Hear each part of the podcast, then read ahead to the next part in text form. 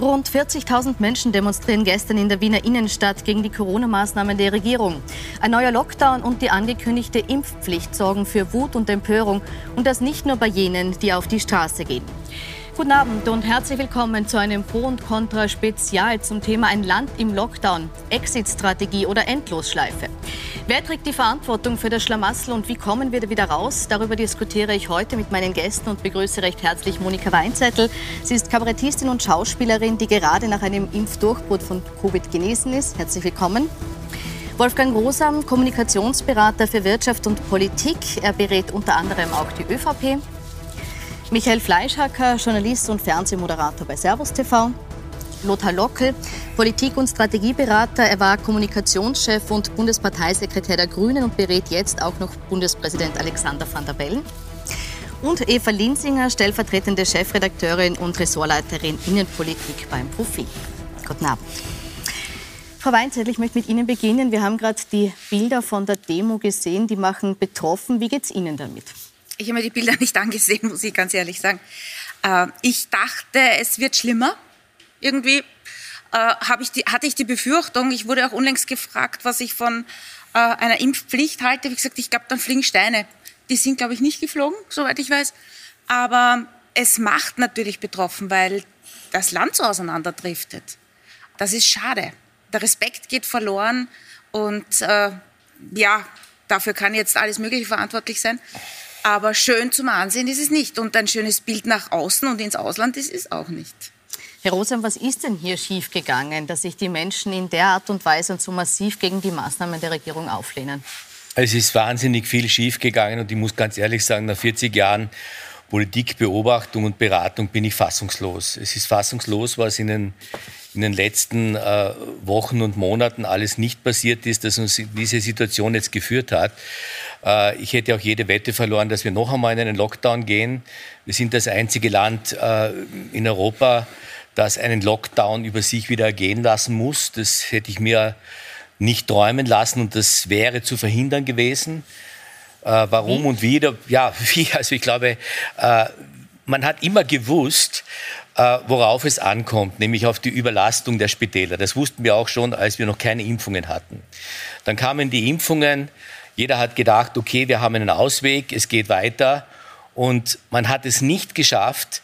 Ich weiß schon, es gibt vielleicht genug Betten, die kann man leicht anschaffen, aber nicht genug Personal. Man hat es trotzdem nicht geschafft, äh, diese, diese Vorsorgemaßnahmen zu treffen. Denn hätten wir heute statt 500 Intensivbetten 1000 oder 2000 Intensivbetten, äh, ich hätte das Dreifache den Pflegern gezahlt, wenn sie aus der Pension wieder zurückkommen und, und dergleichen. Und man hätte die Menschen aufgetrieben. Es wäre alles viel, viel günstiger und besser gewesen als das, was wir jetzt über uns zu ergehen haben. Und das muss ich ganz ehrlich sagen, das ist ein Versagen, ein Kollateral Versagen äh, auch auf Regierungsebene. Und da sagt jemand wie ich, äh, das ist kein Krisenmanagement, das ist keine Vorsorge, das ist nicht genügend. Mhm. Also nicht genügend für die Regierung von Herrn Rosam ausgesprochen. Herr Fleischacker, wir sehen jetzt in dieser Menge, die hier demonstriert hat, Rechte, wir sehen Gewaltbereite, wir sehen aber auch Menschen, äh, die geimpft oder ungeimpft schlicht eben mit den Maßnahmen der Regierung äh, nicht einverstanden sind. Wem gibt man da die Schuld? Ist es die Regierung? Ist es die FPÖ, die immer etwas anderes gepredigt hat und äh, das Virus verharmlost hat? Wen sind Sie in der Verantwortung? Die Schuld woran? Die Schuld daran, dass ähm, jetzt eben äh, Menschen aufgebracht auf die Straße gehen, dass es einen Widerstand in der Art und Weise gibt und nicht das Land geschlossen hinter Maßnahmen steht und sagt, so gehen wir gemeinsam aus der Krise raus. Ich glaube, Schuldfragen sind gerade in dem Kontext wirklich relativ uninteressant.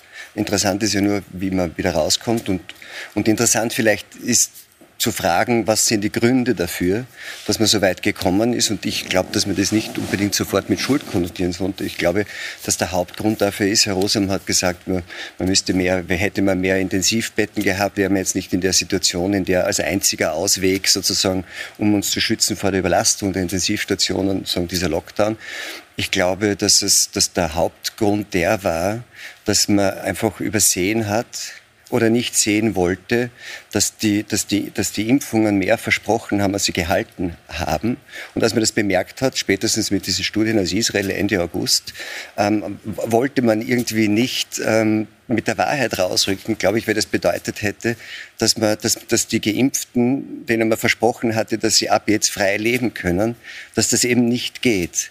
Ähm, das heißt, jetzt hat, es war, glaube ich, äh, Frank Ulrich Montgomery, der Weltärztepräsident, der vor kurzem in einem Talkshow gesagt hat, wir erleben die Tyrannei der Ungeimpften und dass die Menschen, die ungeimpft sind, ungeimpft sind, ist der Grund dafür, dass wir in der Situation sind. Ich glaube, dass das faktisch nicht hält. Auch politisch, äh, glaube ich, gibt es Gründe dafür, eher von einer Tyrannei der Geimpften zu sprechen. Denn wir sehen ganz eindeutig am, am, am Infektionsgeschehen der letzten sechs Wochen, ähm, dass das Hauptproblem ist oder dass, dass ungetestete Geimpfte zum Infektionsgeschehen vermutlich mindestens so viel beigetragen haben wie getestete Ungeimpfte und, das, und die Politik nicht gehandelt hat, weil sie einfach sich nicht dazu durchringen konnte, den Geimpften, denen sie gesagt hatte, ihr habt das Richtige gemacht, ihr müsst nichts mehr tun, nicht mehr testen, keine Beschränkungen, dass die Angst hatte, wenn sie denen jetzt sagt, es ist doch nicht so, dass sie dann den Rest ihres Vertrauens verlieren. Jetzt haben sie ihn halt auf andere Weise verloren. Herr Locke, wollte die Politik nicht wahrhaben, wie es um die Geimpften steht, haben wir in weit eine Tyrannei der Geimpften, wie es Herr Fleischacker sagt. Naja, also ich muss äh, eigentlich auch äh, konstatieren, zu meinem Bedauern, das ist ein eklatantes Politikversagen, das wir hier erleben. Ich glaube nicht Staatsversagen, äh, denn die äh, Republik funktioniert Gott sei Dank äh, noch, vor allem was, was äh, die, die Gesundheitssituation betrifft und was die Herausforderungen an den, in den Spitälern ist. Aber was die Politik betrifft, wenn ich mir das so anschaue, auf Bundesebene, aber auch auf Landesebene, dann gibt es ein eklatantes Politikversagen. Und ich glaube, da bin ich durchaus der Meinung von äh, Michael Fleischhacker, man hat zu wenig äh, auf äh, die Expertinnen und Experten gehört. Man hat zu wenig darauf Bedacht genommen, wie die Situation äh, in den Gesundheitseinrichtungen Aber woran liegt ist. Das? Sie sind nah an der Politik dran. Sie wissen, wie Politik funktioniert. Wie kann das sein, dass so ein Wissen, das ja Menschenleben rettet oder eben nicht, ignoriert wird, vorbeigeschaut wird und trotzdem eine Politik gemacht wird, die eben nicht zu dem Ergebnis führt, das wir hier bräuchten. Naja, das ist genau das, was uns in diesen Tagen, glaube ich, so fassungslos macht, dass ähm, die Warnungen ja da waren und dass es klar war, es braucht rechtzeitig Maßnahmen, damit man eben nicht wieder in eine Situation kommt, wo die Spitäler so überlastet sind, dass es passieren kann, äh, dass erkrankte Menschen nicht mehr ins Spital kommen, dass Operationen äh, verschoben werden mussten. Ich glaube, es ist wirklich eine Art äh, kollektive Realitätsverweigerung gewesen ähm, zu wenig Leadership, zu wenig Mut, äh, Unpopuläres äh, anzugehen. Und man sieht auch, dass die, dass die Republik ähm, mit dem Föderalismus, mit diesen vielen unterschiedlichen, man könnte ja fast sagen Königreichen, ja, wenn man in die Bundesländer schaut, jeder glaubt an was anderes. Also dieses, dieses, dieser Fleckerlteppich, ähm, dazu geführt hat, jetzt bis zu dieser Woche, wo eine Notbremse erfolgt ist, dass es kein gemeinsames, einheitliches Auftreten gegeben hat. Also ich habe drei konkrete Dinge vermisst, ein konkretes Ziel, ein politisches Ziel, das haben wir aus den Augen verloren. Es gab auch keine einheitliche Strategie mehr, sondern es gab einen, einen Kommunikationsgewirks und jetzt haben wir diese Situation. Ich möchte trotzdem fairerweise, weil wir natürlich berechtigterweise dazu neigen, dass wir uns das anschauen, was nicht funktioniert, eine große Ausnahme nennen, die sehr gut funktioniert hat. Äh, das ist die Situation in Wien und, und in der Umgebung, wo es, finde ich, äh, Bürgermeister Ludwig und äh, seinem Team gelungen ist, in einer schwierigen Situation eine Linie zu fahren, ähm, die so ist, dass Wien im Moment Gott sei Dank weniger betroffen ist und eine etwas bessere Ausgangssituation hat, egal ob es um die Tests geht oder um, um, die Spitäler als die anderen. Ja. Schauen wir gleich noch mal genauer hin. Ich möchte noch mal kurz bei den Demonstrationen bleiben und bei der Stimmung in der Bevölkerung. Wir haben jetzt gesehen, 40.000 sind so weit, dass sie auf die Straße gehen. Ähm, der Frust ist bei sehr viel mehr Leuten da. Frau Linsinger, wo haben die jetzt Platz, sich Luft zu machen und äh, mit, mit dieser Kritik nach außen zu treten? Es werden bei weitem nicht alle, die jetzt frustriert, angefressen, wütend sind äh, auf die Regierungen, damit meine ich Bundes- und Landesregierungen, gestern auf die Straße gegangen sein die Wut sitzt sehr viel tiefer und das Ganze führt äh, auch zu einem gravierenden Vertrauensverlust in der Politik. Die beiden Herren haben schon gesagt, ähm, das Vorgehen der Bundes- und auch mancher Landesregierungen in den vergangenen Monaten war eine Katastrophe. Seit dem Sommer war klar, die Infektionszahlen steigen, die Zahl der Impfungen ist zu niedrig und auch, wie es der Herr Fleischacker gesagt hat, die zwei Impfungen versprechen nicht den Erfolg, der von ihnen erwartet wurde. All das war klar. War. Die Politik wusste das, alle Expertinnen und Experten haben es immer und immer wieder betont.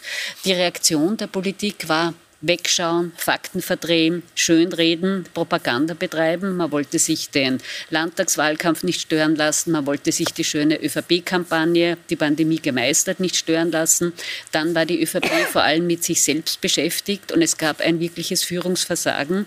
Was wir jetzt erleben, ist, dass der vierte Lockdown und ähm, wir nehmen das ja fast schon als zu selbstverständlich hin, weil es bei uns als das vierte Mal passiert. Es ist ein massivster Eingriff in die Grundrechte, in Grund- und Freiheitsrechte. Der wird auch Geimpften zugemutet. Der wird auch Unternehmen, Kulturschaffenden zugemutet, die sich bemüht haben, in den vergangenen Monaten alles richtig zu machen, die sich bemüht haben, äh, Maßnahmen zu treffen, Sanitätskonzepte zu machen. Die wird Menschen zugemutet, die sich impfen haben lassen, die sich bemüht haben, an die Regeln zu halten. All die haben ihren Teil dazu beigetragen, die Wissenschaft natürlich auch, die Medizin ganz besonders, äh, die Ärzte, Ärztinnen, Pflegerinnen und Pfleger. Wer wirklich versagt hat, das war die Politik. Sie hat null Vorsorge getroffen und wer der Politik ab jetzt noch irgendetwas glauben soll nach dieser Serie von gebrochenen Versprechen, das weiß ich nicht. Die Politikverdrossenheit war davor schon sehr groß in Österreich, jetzt wird sie ins Unermessliche steigen wie wir diese, dieses Vertrauen zurückgewinnen können. Darf ich eine dass, ganz kleine Kleinigkeit ergänzen? Bitte. Weil wir dann bei Politik dann immer sozusagen auf die, auf die, auf die politischen Exponenten und mit Politik immer Parteipolitik nennen. Und, und Sie haben das erwähnt, also die, die ÖVP, die dann in Oberösterreich irgendwie sich nicht äh, unbeliebt machen wollten, bei wem auch immer.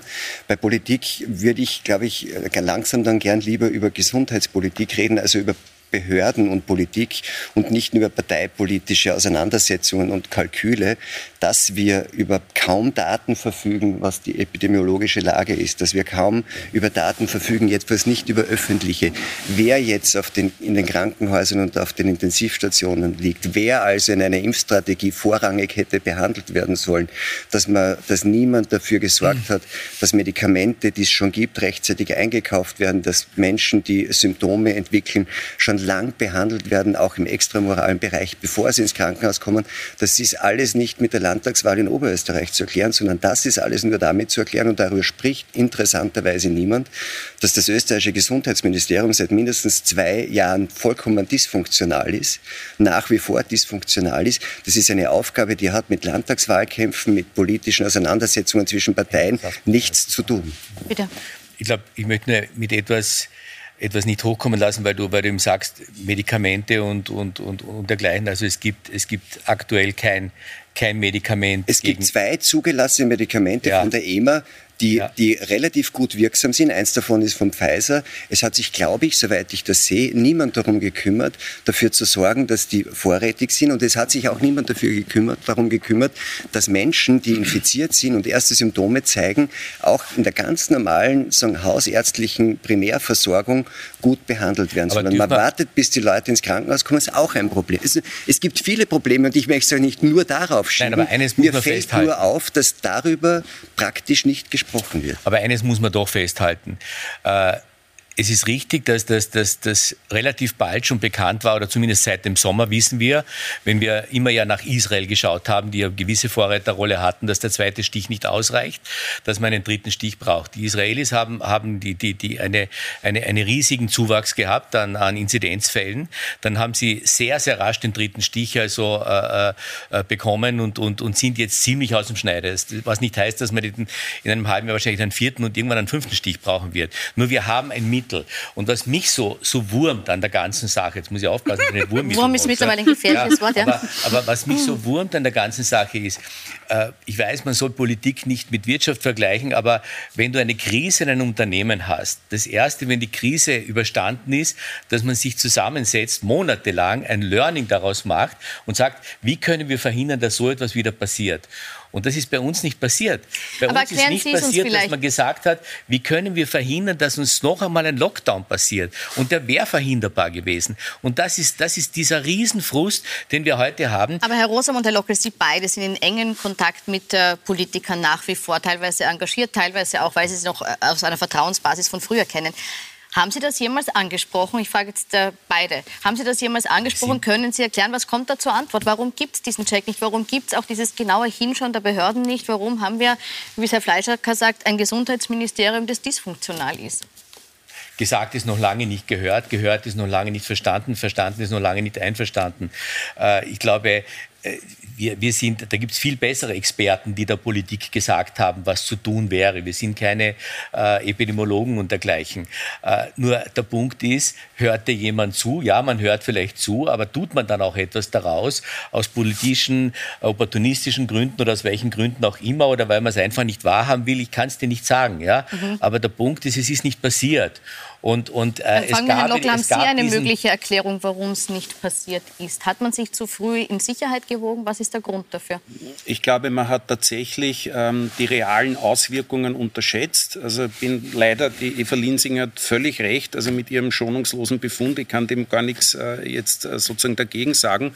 Äh, man hat sich vielleicht zu stark auf, auf Marketing, auf Außenwirkung äh, orientiert, hat kaum eine Welle mal runtergegangen, hat man gleich das Gefühl gehabt, jetzt ist es vorbei und hat dann großteils äh, die Hausaufgaben nicht gemacht. Ich sage großteils, ich sage nochmal, in Wien zum Beispiel ist äh, vieles anders gelaufen, man hat das unterschätzt und natürlich gehen die Probleme noch weiter zurück. Also wenn wir über das Gesundheitsministerium reden, äh, wir könnten auch über das Bildungsministerium reden. Das ist bei uns so aufgesetzt, dass es im Wesentlichen ein, ein, ein, ein Ministerium ist, das nicht für Krisenzeiten konzipiert ist, sondern so eine Art Bundesrahmenkompetenz hat, ja, auch eine hohe legistische Kompetenz, aber niemals so aufgestellt ist, dass es in Krisenzeiten funktionieren kann. Über die hohe legistische Kompetenz des Gesundheitsministeriums könnte man streiten. Könnte man auch streiten. Also ich sage nur, ich sag nur, aber ich glaube, wenn man, wenn man einen Schritt noch zurückgeht, ich finde das schon spannend. Natürlich, was sind, weil der Michael Fleischacker einmal, äh, muss, muss ich ihn noch zitieren, äh, gemeint hat, wir neigen jetzt natürlich zu einer Art zornigen Schuldsuche. Und da bin ich völlig bei ihm, das bringt natürlich nichts. Das, was spannend ist, wo sind Fehler passiert, in dem Sinn, dass wir was lernen können, wie es ab jetzt weitergeht. Das finde ich interessant. Und da muss ich zum Beispiel sagen, äh, an die Vergangenheit äh, zurückdeckend, man hat am Anfang, finde ich, eine, einen guten Schritt gemacht, nämlich eine breit angelegte Kampagne, die meisten Menschen, glaube ich, werden sich noch erinnern, schau auf mich, schau auf dich mit dem Babyelefanten und so weiter. Das ist durchaus auch belächelt worden in manchen Kreisen, aber man hat gewusst, ja, äh, von Anfang an, was sind jetzt mögliche Sicherheitsvorkehrungen, die wir machen müssen, um uns zu schützen. Und dann hat es daran Kritik gegeben und diese Kampagne ist eingestellt worden. Finde ich schade. Jetzt sagt man, man sollte äh, sozusagen eine Werbekampagne wieder in die Höfe. Ein zweiter Punkt. Äh, das Rote Kreuz hat eine vorbildliche App damals entwickelt, wo das Contact Tracing, also wenn ich erkrankt bin, wen habe ich dann vielleicht angesteckt, wo das auf digitalem Weg gelöst worden ist. Natürlich noch mit datenschutzrechtlichen Problemen und so weiter. Das hätte ein Exportschlager werden können, dass man auch, dass auch andere Länder, wenn man das ausrollt, sozusagen ähm, äh, äh das zur Verfügung stellen hätte können.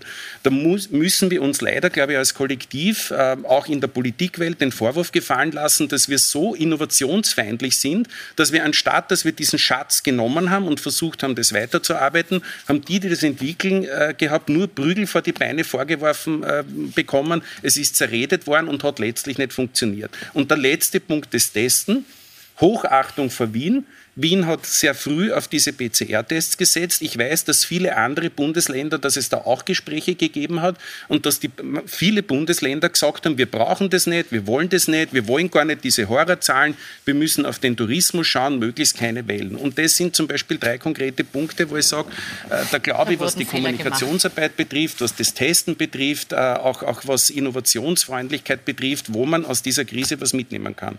Frau Linsinger. Ich glaube, ähm, anschließend an das, man hat auch die eigenen PR-Schmähs zu sehr geglaubt. Jetzt wurde Wien zu Recht äh, gelobt. Da sind die Zahlen zwar hoch, aber im Österreich-Vergleich relativ niedrig. Wir erinnern uns, als die Wiener Landesregierung im Sommer die strengeren Maßnahmen verkündet hat. Und das waren damals gelinde, einfach strengere Tests, auch für Kinder etc. Damals musste sich Wiens Bürgermeister Ludwig von der Tourismusministerin Köstinger wirklich öffentlich herunterputzen lassen. Sie hat gesagt, das ist absurd er vermasselt die ganzen Öffnungsschritte etc. etc. Dazu kommt eine Wissenschaftsfeindlichkeit, die in Österreich sehr ausgeprägt ist. Die auch mit diesem wissenschaftlichen Denken, das auch bedingt, man beruft sich nur auf Evidenz und man korrigiert auch manchmal Ergebnisse, wenn neue Fakten vorliegen. Österreichs Politik hört eher auf Propaganda. Und das Dritte, es geht jetzt nicht um Schuldigensuche, es geht um Fehleranalyse. Genau. Das ist Danke. Österreichs Politik, aber Danke. wesensfremd. Ja. Österreichs Politik sagt von Ex-Bundeskanzler Sebastian Kurz abwärts seit Monaten. Österreich ist am besten, tollsten, supprigsten durch die Krise gekommen. Da kommt gar nicht der Versuch auf, eigene Fehler zu analysieren. Und man hätte nur schauen müssen, was andere Staaten gemacht haben. Portugal zum Beispiel hat ab dem Sommer eine intensive Impfkampagne gemacht. Frankreich, es gab eine Rede des Staatspräsidenten, der appelliert hat. Italien hat gemacht ab dem Sommer eine 3G-Regelung am Arbeitsplatz. Österreich hat genau nichts gemacht. Und die Fehleranalyse halte ich deshalb für so wichtig. Wir sind jetzt in einer täglich größtes Murmeltier-Situation. Wir wiederholen, also wir, damit meine ich die österreichische Politik und Teile der Verwaltung, genau die Fehler des vergangenen Herbstes. Auch damals wurde uns versprochen, die Pandemie ist vorbei. Es wird keinen Lockdown geben. Hoppala, was hatten wir im Herbst 2020? Einen Lockdown. Jetzt sind wir wieder vor derselben Situation und wenn jetzt keine Fehleranalyse einsetzt, werden wir da nie herauskommen. Und mit diesem und ewigen zum zweiten Mal passiert auf Ansage, das möchte ich jetzt kurz an der Stelle zeigen, weil Sie mehrfach angesprochen haben, die Resistenz oder auch hier angesprochen wurde, die Resistenz gegen die wissenschaftliche Beratung. Ähm, das war bekannt, das war seit dem Sommer bekannt und äh, die Politik wollte es bis zuletzt nicht glauben. Wir haben das für Sie zusammengefasst. Ein Buch liest sich immer leichter von hinten nach vorne als umgekehrt. Ähm, und äh, wir hören natürlich, wir sind im regelmäßigen Austausch mit den Experten.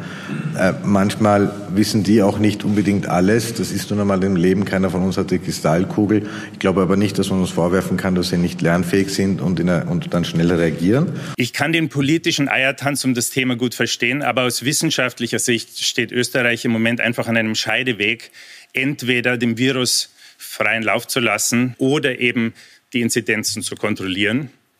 Und dazu müssen wir jetzt handeln. Wir sind mitten in der vierten Welle und man muss einfach Angst haben davor.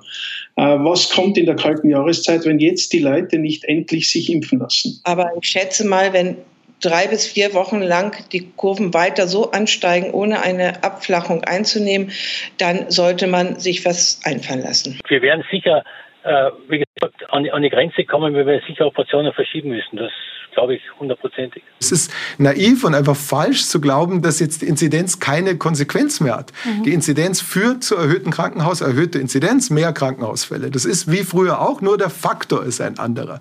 Und darum wäre ich immer dafür gewesen, dass man weiter die Inzidenzen als wichtiges Leitkriterium für die Maßnahmen nimmt. Es ist eine kontinuierliche Entwicklung und derzeit ist auch noch kein Ende in Sicht. Warum nicht? Weil nicht genug Menschen geimpft sind. Das ist die ganz simple Erklärung.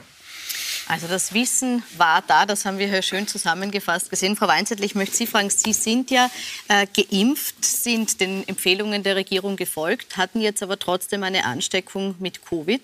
Wie geht es Ihnen damit, auch vor dem Hintergrund, dass, wie wir jetzt gehört haben, ja eigentlich schon seit längerem bekannt war, wenn man nach Israel geschaut hat, dass diese dritte Boosterimpfung eigentlich ja schon früher hätte passieren können? Ähm, also erstens bin ich jetzt schon seit einigen Wochen wieder genesen, ja. Ähm, da war die, da war Israel, da kann mich erinnern, da war ich noch gerade halbwegs wach im Kopf und habe äh, das im Fernsehen gesehen, dass Israel so ein Problem hat, ja. Oder jetzt anfangen zu boostern. Ich glaube, was wir einfach alle vergessen ist, wir sind immer nur so stark wie das schwächste Glied. Hier, wir kommen hier nur gemeinsam durch. Und sich da auf Einzelne zu versteifen oder dann Fehler zu suchen und dort einen Fehler zu suchen, ist schön und das ist gut, wenn man das alles analysiert. Aber muss man ja auch, weil es geht aber auch ohne Schuldzuweisung wahrscheinlich nicht, sonst kommen wir auf keine Fehler drauf. Also wir sind halt Menschen, so ist es heute. Halt. Ähm, deswegen glaube ich, dass äh, das, das ein, ein Riesenproblem haben wir auf jeden Fall, da möchte ich der Frau Linsinger recht geben, äh, dass, dass einfach die, die Politik jetzt äh, so in Frage gestellt wird, dass alles in Frage gestellt wird, dass die Politikverdrossenheit vorher schon da war und jetzt durch die Nichtentscheidungen, Fehlentscheidungen und Gott sei Dank ein paar Entschuldigungen, dass äh, das Vertrauen so nicht zurückkommen wird. Ja? Äh, wir sind wirklich da in einer Abwärtsspirale und wie das wie das aufzuhalten ist, weiß ich nicht, weil es nur gemeinsam geht. Und ich mache sicher nicht der Politik einen Vorwurf, dass sie zu spät geboostert hat, weil oder, oder, oder Virologen, weil das ist, die, die, die üben gerade in Echtzeit. Die haben ja keinen Vorlauf. Also, zu sagen, äh, man hätte der Wissenschaft folgen müssen, müssen ist natürlich auch immer schwer, weil allein die Zusammenstellung jetzt hat es schon gezeigt, dass sehr unterschiedliche Wissenschaftler sehr unterschiedliche Dinge sagen, aus denen man sehr unterschiedliche Konsequenzen ziehen kann. Nicht? Also zu sagen, wir sind in der Situation, weil, ähm, weil, weil zu wenig Menschen geimpft sind und dann zu sagen, deswegen müssen wir jetzt, deswegen ist es eine Pandemie der Ungeimpften und deswegen müssen wir jetzt schauen, dass wir die Impfquote erhöhen, ist, wenn man sich die Zahlen nüchtern anschaut, eigentlich nicht richtig. Also es ist gerade jetzt im Lancet eine, eine, eine Arbeit erschienen, die sagt, es ist falsch, von der Pandemie der Ungeimpften zu, zu reden. Christian Drosten hat das auch Aber auch vor dem Hintergrund, dass die Impfdurchbrüche gestiegen sind. Ja, also es ist schon auch die Erkenntnis... auf den Intensivstationen sind Ungeimpfte. Ja, das ist ein Moment, Faktum. Darf ich, darf ich es kurz mhm. zu Ende sagen? Äh, dann kann gleich wieder der Virologe Rosam äh, dran sein. Das heißt, die, die Konsequenz daraus, wir sind früh geimpft worden, die Risikopatienten, ja, im, im Jänner, Februar, März 2020. Wir wissen seit August, dass, die, dass, die, dass nach sechs Monaten der Immunschutz relativ stark nachlässt, Gott sei Dank noch relativ gut ist bei der Verhinderung schwerer und schwerster Verläufe, aber die, also, sozusagen, also die Ansteckungsminderung ist dann schon sehr gering, bei, bei, dem, bei AstraZeneca nach vier Monaten praktisch überhaupt weg. Das heißt, die, in der Situation dann zu sagen, wir müssen jetzt schauen, dass die jetzt ungeimpften sich möglichst ähm, äh, schnell impfen lassen, obwohl die ja relativ geringes Ansteckungsrisiko äh, sozusagen bergen, weil sie sich regelmäßig testen lassen müssen, während auch in Wien in der Nachtgastronomie, Gast, Nachtgastronomie die Geimpften tun, was sie wollen und nicht zu sagen, so das Erste muss jetzt sein, die Risikogruppen... In der Nachtgastronomie gibt es 2G+. Die, äh, noch nicht so lang. Ich sag's noch nur, nicht nur so lange. Über den ganzen Herbst war das nicht der Fall.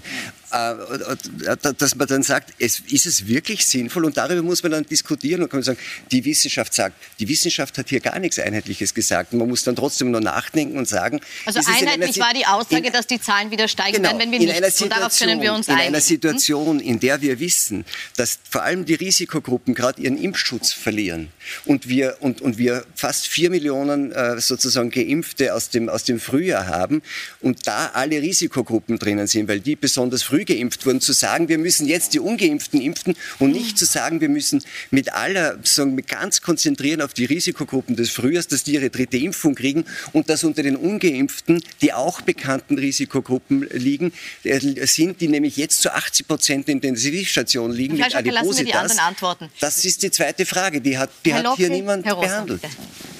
Also ich würde nur lieber gern anschließen bei der, bei der Frau Weinzettel, weil sie äh, ein bisschen, wir schaffen das nur gemeinsam. Ja? Und da bin ich bei Ihnen und ähm, ich glaube, man muss auch, äh, da verstehe ich auch den Michael Fleischhack in diesem einen Punkt, das stimmt schon, im Verlauf dieser fürchterlichen Pandemie war die Wissenschaft nicht immer einer Meinung. Es gibt ja unterschiedliche Disziplinen äh, und natürlich hatten Virologen zu manchen Zeitpunkt eine andere Einschätzung der Situation als zum Beispiel Bildungsexperten und Expertinnen, die wieder den Fokus mehr, was macht das mit unseren Kindern, mit der Familiensituation, wenn wir, wenn wir Schulen schließen und so weiter. Ich glaube, jetzt äh, diese Empörung momentan ist, weil eben sehenden Auges jetzt äh, über die Phase, über die wir jetzt reden, klar war, die Zahlen werden explodieren, wenn wir nicht rechtzeitig Schritte setzen. Und dies, der Eindruck, dass die Politik hier gehandelt hat, der war einfach nicht da.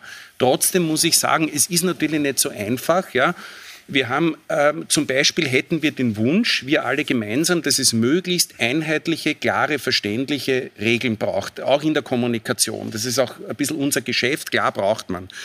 Auf der anderen Seite muss ich sagen, die Situation der Menschen ist halt eine extrem unterschiedliche, je nachdem, wer betroffen ist. Die Frau Weinzettel ist eine sehr populäre, anerkannte, erfolgreiche Künstlerin und steht halt jetzt vor dem Problem, nehme ich an, in den nächsten Wochen, dass sie ihrem, ihrer Arbeit nicht nachgehen kann. Äh, Dasselbe ist vielleicht mit einem Gastronomen, der jetzt fertig eingekauft hat, das auch nicht machen kann. Familien, die sich wieder nicht sehen können. Ja, das heißt, die Politik hat das Problem, und das ist ein klassisches Dilemma, setzen wir auf einheitliche, klare, einfache Regeln, mit dem Nachteil, dass es nicht für jeden Einzelfall passt und dass es immer eine Gruppe geben kann, die sagen, das ist jetzt ungerecht. Oder regle ich es im Detail, wo das wieder so komplex wird, dass ich nicht folgen kann. Ja? Also diese Dilemmata gibt es. Ich glaube, umso Wobei diese wichtiger... Frage leicht zu beantworten ist, glaube ich, was besser ist. Nicht? So, Ich weiß, ja, natürlich, wenn es einheitlicher ist, aber ich kenne ja viele, viele Menschen, die berechtigterweise sagen, meine Situation ist so und so und ich verstehe das nicht, warum das nicht berücksichtigt wird und so weiter. Und das sind äh, sehr berechtigte Anliegen. Ja? Ganz kurz noch die Reaktion von Herrn Rosam auf Herrn Fleischhacker, weil wir müssen dann eine kurze Pause machen. Ganz schnell es ist ein Faktum, dass 80 bis 90 Prozent der Menschen, die auf den Intensivstationen derzeit liegen, nicht geimpft sind. Zweitens, der, der, Lockdown musste ausgerufen werden, weil wir eine Überlastung der Intensivstationen erneut, erneut zu befürchten haben. Deshalb haben wir den Lockdown, aus keinem anderen Grund.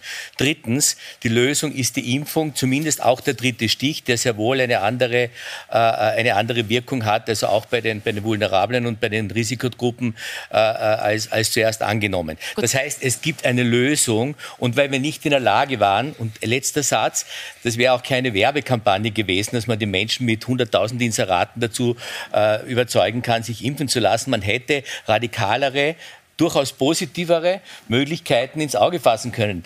Dieser, dieser, dieser, dieser Tausender, Einsatz der Tausender, der Tausender für, für einen Nicht-Geimpften mag keine gerechte Sache sein. Aber ich, ich gehe mit Ihnen jede Wette ein, 10 Prozent mehr wären an, an, an, den, an den Durchgeimpften dadurch in der, in der Lage und, und bereit gewesen, sich impfen zu lassen. Und wir hätten dieses Problem heute nicht. Das heißt, wir, haben, wir waren nicht fantasievoll, wir haben uns nicht genug angestrengt, die Ungeimpften zu Geimpften zu machen. Und deshalb haben wir diesen Lockdown. Und das ist ein Faktum.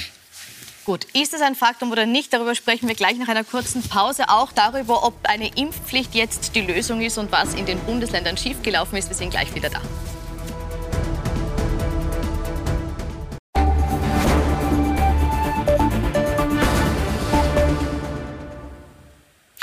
Willkommen zurück bei Pro und Contra, wo wir heute über die neuen Corona-Maßnahmen, um die Frage, was wir da jetzt machen sollen, sprechen. Und aktuell sind wir beim Thema Impfen angekommen und ich möchte jetzt zur Impfpflicht übergehen, Herr Rosam. Äh, mit dem Lockdown, mit diesem neuerlichen vierten oder fünften, je nachdem, wo in Österreich man lebt, ist auch eine Impfpflicht angekündigt worden. Wird in diese aufgeheizte Stimmung, die wir haben, damit jetzt noch zusätzlich Öl ins Feuer gegossen? Naja, die Impfpflicht ist, ist das, was man eigentlich äh, auch als allerletzte Methode und Maßnahme äh, gesehen hat. Ich habe eine einzige Hoffnung, äh, dass wir bis zur Impfpflicht, die also mit 1. Februar in Kraft treten soll und jetzt am 4. Dezember mal beschlossen werden muss zuerst, äh, dass mit dieser Impfpflicht die Verfügbarkeit eines Totimpfstoffes äh, vorhanden ist. Das, das ist nämlich eines der, der meisten Argumente. Ich habe mich sehr damit auseinandergesetzt, in den letzten Tagen jetzt auch, äh, warum sich so viele Menschen nicht impfen lassen wollen. Und viele haben einfach auch Angst. Und Ängste hat man immer zu respektieren und die hat man ernst zu nehmen. Man kann das nicht abtun und kann sagen, alle Impfgegner sind irgendwie äh, komisch und, und lassen sich überzeugen und nicht interessiert, sondern es gibt einfach Menschen, die haben Angst, die sagen, ich will mich nicht mit einem lebenden Impfstoff impfen lassen.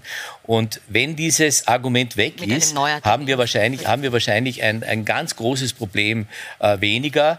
Und da besteht ja jetzt auch Hoffnung. Also wenn sich die EMA jetzt äh, anstrengt und ein bisschen beeilt, der Impfstoff ist am Markt, dann habe ich gelesen, ist das mit Ende Jänner gibt es die ersten Totimpfstoffe am, am Markt und dann sollte es eigentlich äh, dieses Argument zumindest nicht mehr geben. Und da wird es immer noch welche geben, die sagen, ich lasse mich nicht impfen und irgendwann muss man dann wahrscheinlich wirklich mal den radikaleren Schritt machen, weil es kein rational medizinisches Argument und auch kein Angstargument mehr gibt.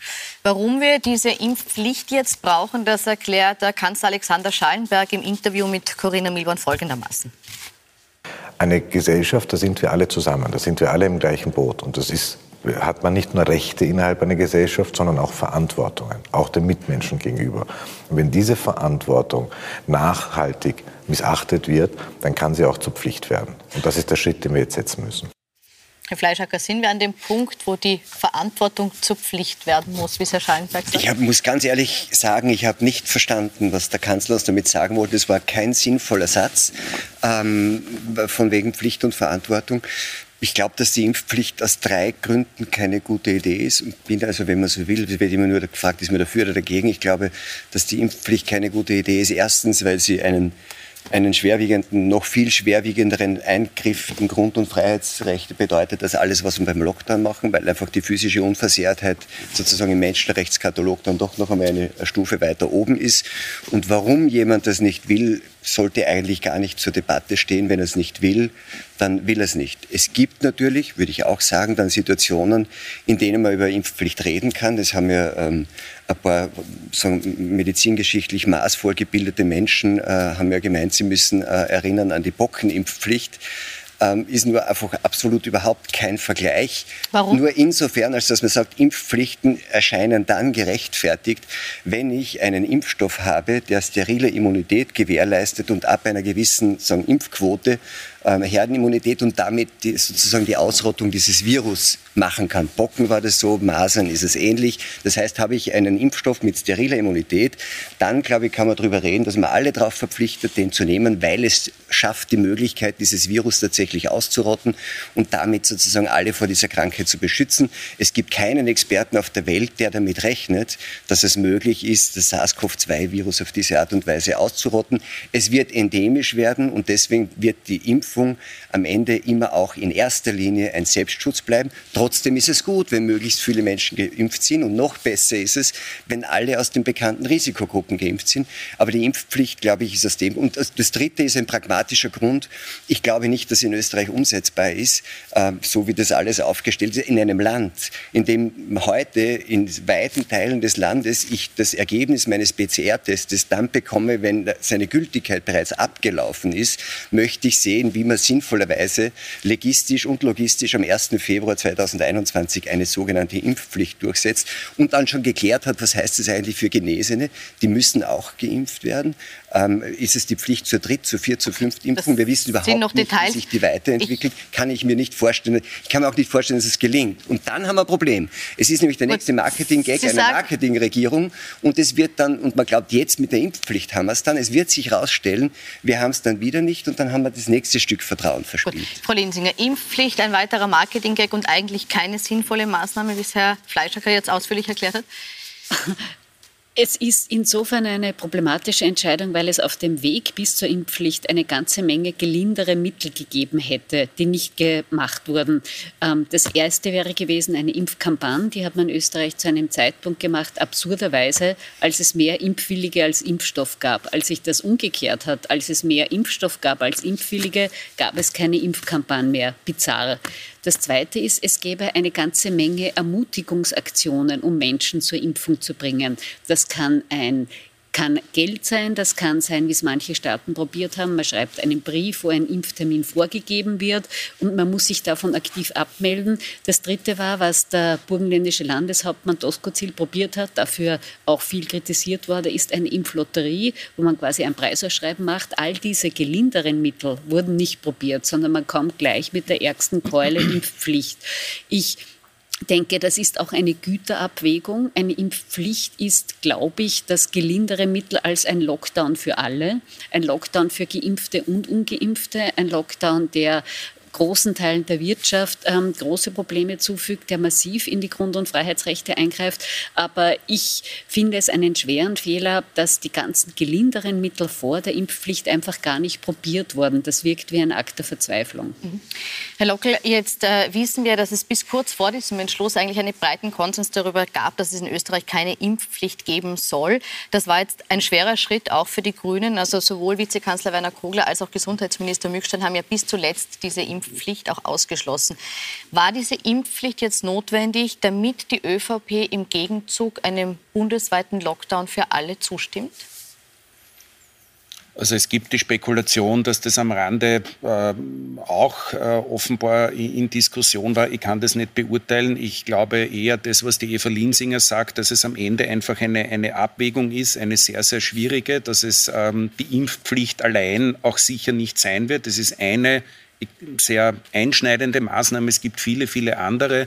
Und ich glaube auch, dass man immerhin hat man jetzt einmal ein Datum präsentiert, man hat das Vorhaben präsentiert und bis dorthin ist jetzt auch noch Zeit. Es gibt eben auch viele äh, positive Möglichkeiten, wie man die Impfbereitschaft sozusagen erhöhen kann, wie man auch Ängste, die äh, viele Menschen haben, auch berechtigte äh, medizinische Probleme da und dort, ja, dass man das äh, sozusagen äh, durchdiskutiert. Also ich hoffe, dass jetzt mit diesem gemeinsamen Schulterschluss von nächster Woche mehr gemeinsame Vorgangsweise auch im, auch im Hinblick jetzt auf, auf die Bevölkerungsteile sind, die halt noch skeptisch sind. Ich würde schon nur auf einen Punkt hinweisen, ist ja immer interessant, also wem schenken wir Aufmerksamkeit und äh, wer ist da sozusagen auf der Bühne? Und wenn wir jetzt über positive Sachen auch reden, ja, wir haben derzeit in Österreich 5,8 Millionen Menschen, also fast 6 Millionen Menschen, die sich bereits impfen haben lassen. Das sind die derzeit äh, gültigen Zahlen vom letzten Freitag. So, wir kommen auf knapp drei Millionen, äh, 3,1 ungefähr, die derzeit noch nicht geimpft sind. Da gibt es auch viele, die noch ringen, die noch äh, das nicht genau wissen. Ja. Äh, viele davon, von denen, die sich impfen haben lassen, sind wahnsinnig froh und glücklich, ja, dass sie jetzt die Chance bekommen haben, also Stichwort Wissenschaftsfeindlichkeit, ja, dass sie die Chance bekommen haben, Gott sei Dank aufgrund der Fortschritte in der Medizin, dass ich einen gewissen Schutz habe, wo ich weiß, ich komme höchstwahrscheinlich nicht ins Spital und nicht in eine Intensivstation, selbst wenn es, wie es der Frau Weinzettel passiert ist, ich diesen Virus trotzdem bekomme. Ja. Das ist zum Beispiel auch was, was ich vermisse und leider, was mir an der politischen Kommunikation stört, dieses, die Geimpften haben das jetzt quasi also ertragen müssen und man ich denke mir, Gott sei Dank, als, äh, wenn ich geimpft bin, konnte ich das machen und meine und Mutter oder mein Sohn kann, kann, äh, kann, kann seine Oma äh, wieder besuchen. Ja? Und ähm, das vermisse ich ein wenig und ich glaube schon, wenn wir auch denen zuhören, die Erfahrungen haben, die geimpft worden sind, auch denen Aufmerksamkeit äh, schenken, wenn wir dieses Wir-Gefühl, das die Frau Weinzettel angesprochen hat, dass man sich einander auch zuhört wieder ja, und auch bereit ist, sich auszutauschen, dass ein bisschen mehr Ruhe so Gelassenheit und eine gewisse Verhältnismäßigkeit auch wieder hineinkommt. Ja, es ist ja, ich habe viele zum Beispiel, die geimpft sind, die haben mir gesagt, heißt Wahnsinn, also möchte, die ganze Diskussion, du kriegst das Ding und, und, so schnell war es schon wieder vorbei. Ja? Also es fehlt ein bisschen dieser Austausch. Dieser ich, Austausch, was die äh, Impfung Positives sehr, sehr bringen kann. Ich möchte Frau Weinzettel jetzt auch zu Wort kommen lassen. Ich würde gerne wissen, wie es Ihnen damit geht. Sie haben gesagt, wichtig ist jetzt, dass wir wieder Ruhe reinbringen. Finden Sie, dass die Impfpflicht da jetzt der richtige Weg ist? Das, das, das kann ich nicht beurteilen. Das, weil dafür sitzen Sie alle da. Äh, ich habe mir mit der Impfpflicht nicht richtig vorstellen können, dass es funktioniert. Äh, das, was ich auch glaube, ist, dass wir bis zu, zu, zum Februar dieses Thema wieder mal österreichisch gut umschifft haben, weil nicht mehr viel da sein werden, die, die ungeimpft sind. Ja, äh, es, ich habe einfach nur den Eindruck, es spaltet uns all das mehr. Ein, ob das eine, ich weiß nicht, wie Sie es ausgedrückt haben, ein Terror, nein, so ähnlich, der Geimpften, Tyrannei, der, Tyrannei der Geimpften oder der Ungeimpften, das ist etwas, Vielleicht sollten, wenn es die Politik schon nicht schafft, wir alle schaffen, die Sprache ein bisschen wieder runterzufahren. Es ist alles auf einer sehr suffisanten Ebene gelandet und herablassend teilweise, ja. Und das ist etwas, was weder auf einer Bühne gut ankommt, äh, noch im echten Leben gut ankommt, ähm, weil wir, wir sollen keine Schuld suchen. Ja? Da bin ich, bin ich voll dafür. Also wenn es nur gemeinsam geht, dann sollten wir vielleicht, und ich habe die Diskussion leider auch schon teilweise abgebrochen, weil wenn sich jemand nicht impfen lassen will, will sie nicht impfen lassen. Und da kann ich als Nichtmediziner nicht einmal irgendwas sagen, wenn sie schon Medizinern oder Wissenschaftlern nicht zuhören. Aber vielleicht sollten wir wieder ein bisschen unaufgeregter, und das wird jetzt in den nächsten Wochen vielleicht im Lockdown funktionieren, äh, unaufgeregt über diese Dinge äh, reden, weil, Entschuldigung nur, dass ich das dazu sage, ich bin vom Lockdown massiv betroffen. Ich habe keinen Job mehr. Ja, also wenn ich mir nicht dazu ein Hobby suche, mit dem ich ein bisschen Geld verdienen kann, dann trifft das eine Branche und an der hängt noch was dran. Also wir haben Techniker, wir haben Manager, wir, wir sind runtergefahren auf Null und unsere Hilfen sind mäßig. Ja? Und wenn Sie wer aufregen kennt, dann wäre das zum Beispiel die Kunst bzw. die Gastro, also alle, die wirklich wieder auf Null runtergeschraubt werden. Da möchte ich Sie beide fragen, Frau Linzinger und Herr Fleischhacker, müssen wir in der Sprache uns mäßigen, müssen auch die Medien ihre Rolle in der Pandemie noch mal überdenken? Verständlich, dass äh, jemand von Servus TV da jetzt nicht gern darauf antwortet. Den Schmäh kann ich, ich jetzt leider beide nicht antworten, es kommt niemand ähm, aus.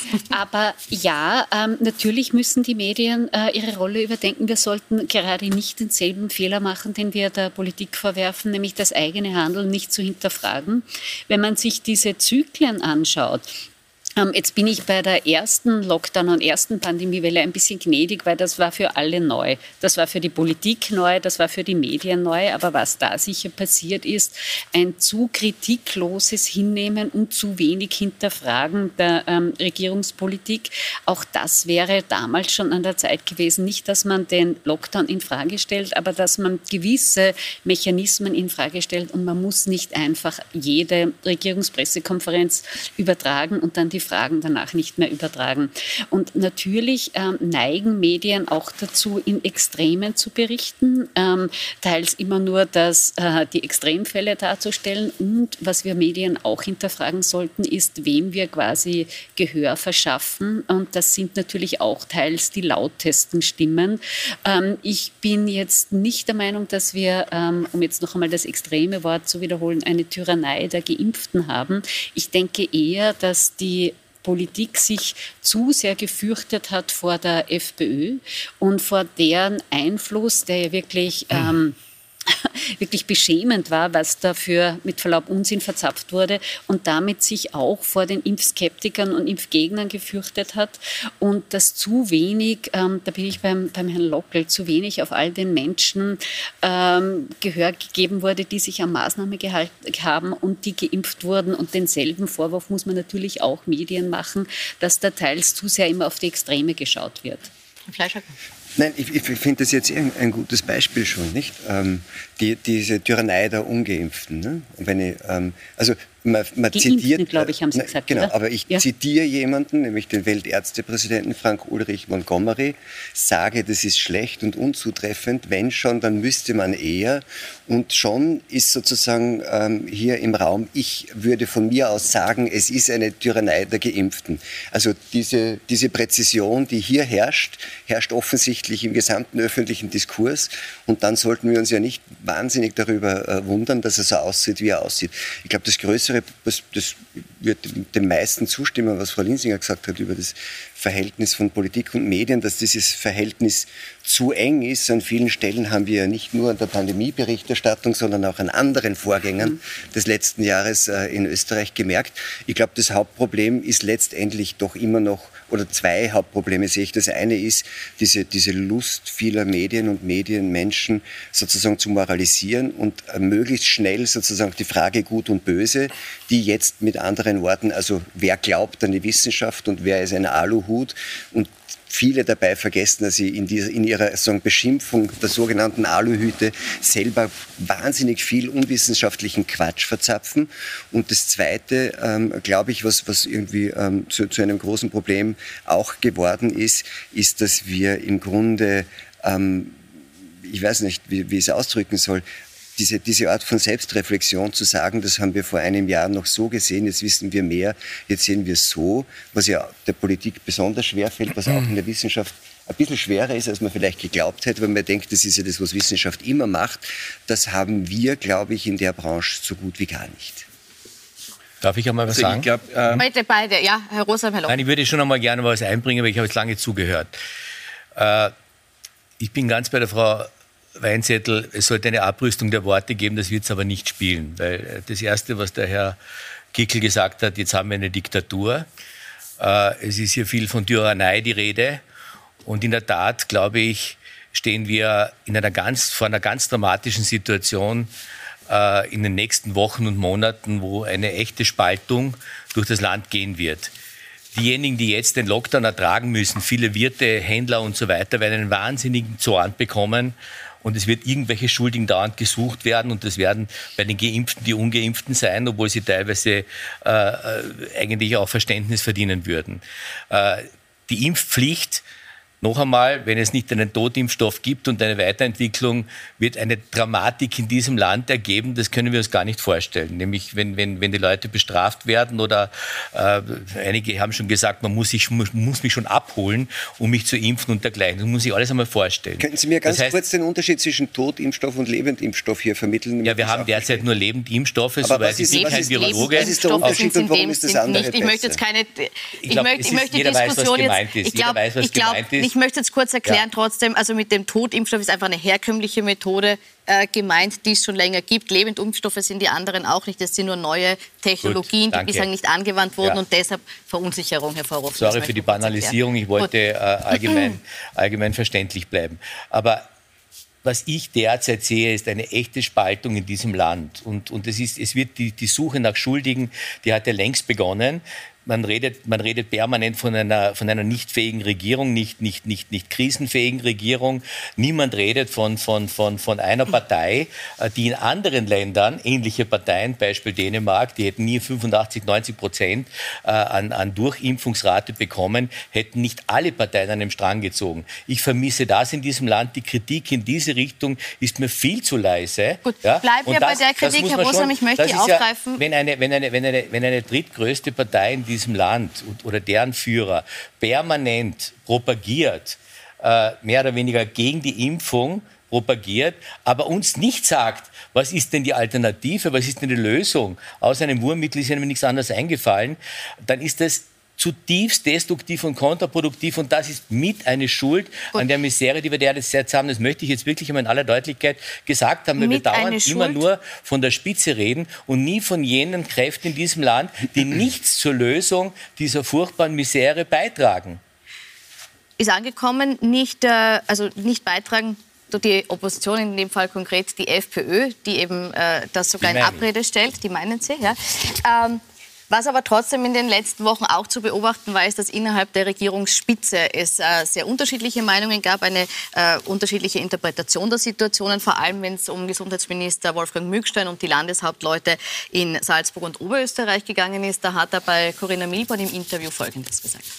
Daher war, war auch klar, dass Bundesländer, was zusätzlich zu dem Stufenplan äh, notwendige Maßnahmen betrifft, die Möglichkeit bei den Ländern sieht. Es hat Wien wie so einen anderen Weg gegangen, einen sicheren Weg. Ich habe das auch ähm, immer gelobt, weil ich glaube, dass es gut war. Es ist, das Burgenland hat eine Impflotterie gemacht, hat sehr hohe Durchimpfungsraten äh, erreicht. Ähm, ich bin dafür zuständig, dass in Österreich die medizinische Versorgung gesichert ist. Das sind die, die, die, Länder unterschiedliche Wege gegangen. Wir haben alle miteinander nicht erreichen können, genug Überzeugungsarbeit zu leisten, dass Menschen zum Impfen gehen, weil wir wissen, dass Impfen der einzige Weg aus der Pandemie ist.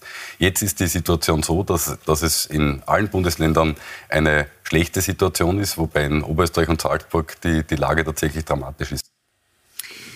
Frau Linsinger, hat man hier gesehen, dass der Föderalismus in Österreich stärker ist als auch das Einschreiten eines Gesundheitsministers?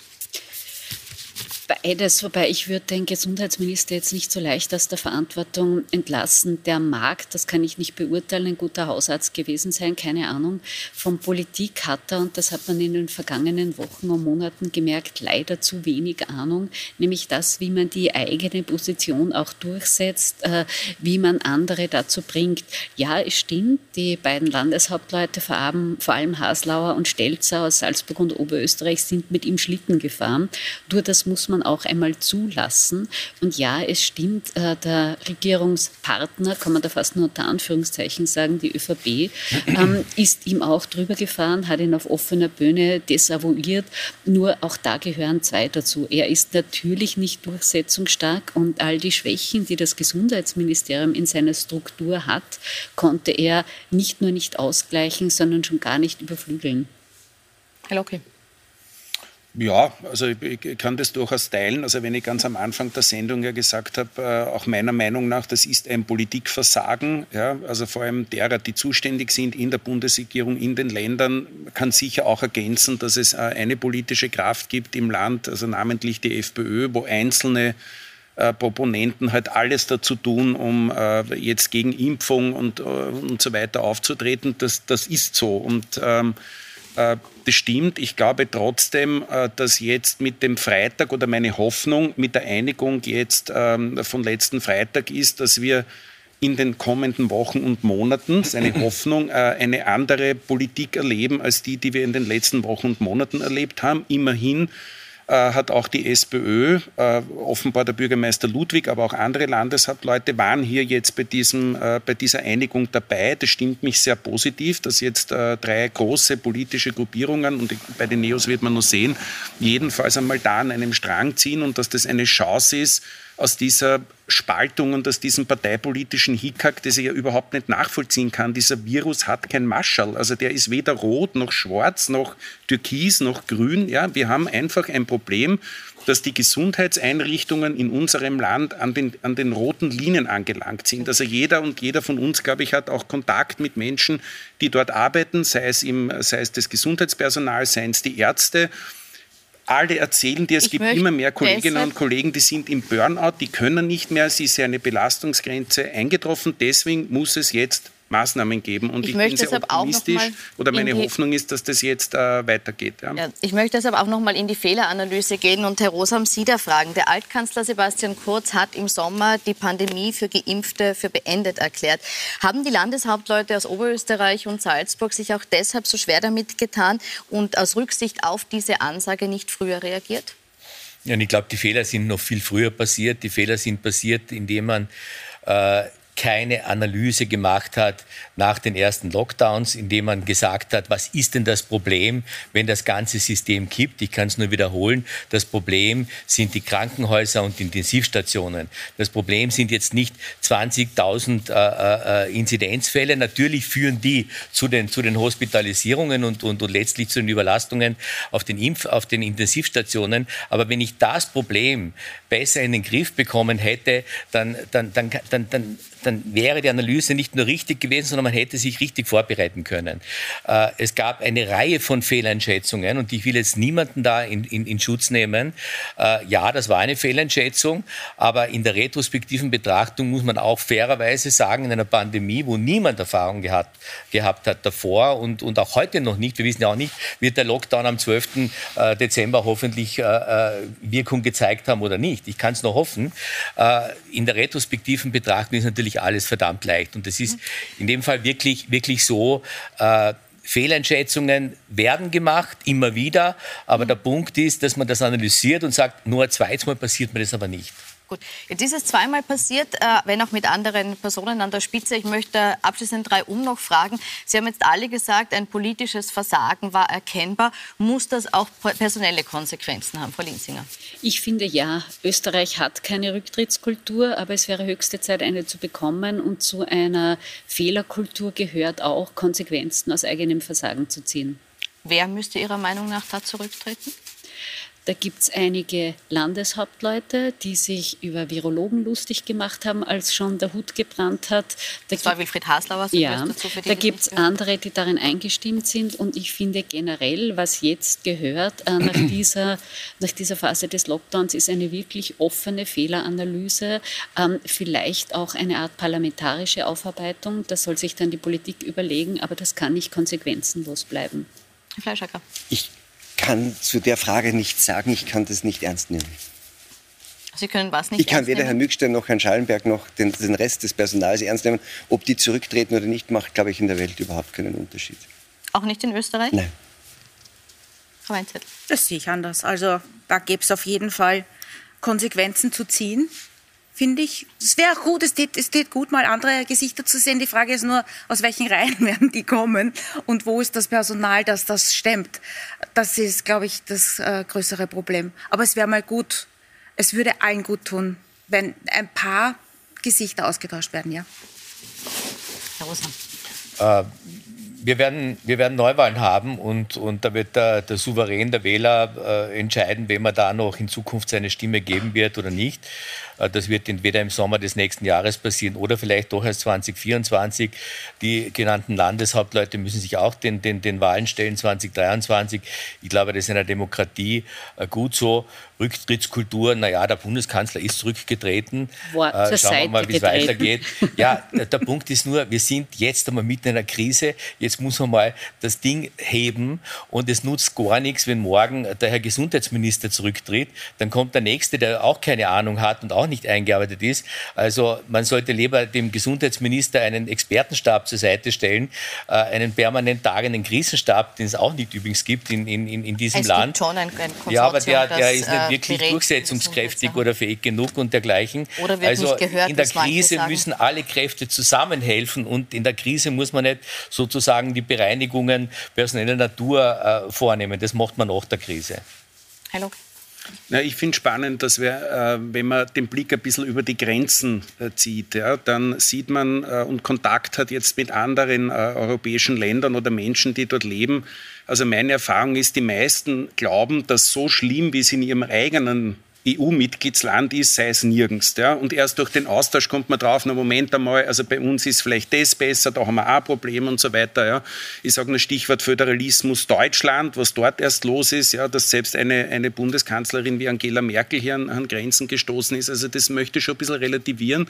Und ich möchte die Frage fast ein bisschen größer machen. Ich glaube, das wird eine der großen ähm, Debatten sein, wenn diese Pandemie hoffentlich irgendwann einmal halbwegs im Griff ist und vorbei ist wie, welches politische Spitzenpersonal wollen wir haben, was sind die Kriterien an diese Personen, wie gewinnen wir diese Personen? Und was ist auch, wenn die äh, mal dann aufhören und wenn das einfach eine bestimmte Zeit dauert, diese, diese politische Verantwortung, was passiert dann mit ihnen? Ja, weil wir haben jetzt zwei Rücktritte zum Beispiel gehabt. Der, der äh, Bundeskanzler Kurz ist zurückgetreten, der vorherige Gesundheitsminister Rudi Anschober ist zurückgetreten, weil er auch gesagt hat, er hat seine Belastungsgrenze erreicht. Ähm, also das Anforderungsprofil. Ja, ich, ich, ich lese oft also Experten, Experten. Wir haben jetzt einen Experten als Gesundheitsminister. Wir haben überhaupt sehr viele Experten jetzt in dieser Bundesregierung. Ja, wir haben den Herrn Kocher Aber bleiben äh, wir so weiter. Wir haben den Herrn Fassmann. Experten Ja, also im es ist Bundesministerium für Gesundheit. Soll der seinen Job weitermachen? Ich hoffe, dass er, dass er die Kraft hat, jetzt gemeinsam mit, den, äh, mit dem Regierungspartner, gemeinsam mit den Landeshauptleuten, gemeinsam auch mit der SPÖ. Wie gesagt, mein Respekt in dieser schwierigen Frage, dass man jetzt sagt hat, Fehlersuche ist das eine, das ist wichtig, aber nicht im Sinn von Schuldigensuche, für, also wo ich nicht weiterkomme. Ich hoffe, dass die jetzigen äh, politischen Verantwortungsträger die Kraft haben, uns aus dieser Krise herauszuführen. Das nehme ich als Wir, Abschlusswort, weil äh, wir sind leider am Ende unserer Zeit ange, äh, angekommen Bitte. und ich glaube, das passt auch gut. Ich bedanke mich bei Ihnen äh, für die Diskussion. Wir hoffen alle, dass wir da rauskommen, äh, besser früher als später. Ihnen wünsche ich noch einen schönen Abend auf Puls 4 und Puls 24.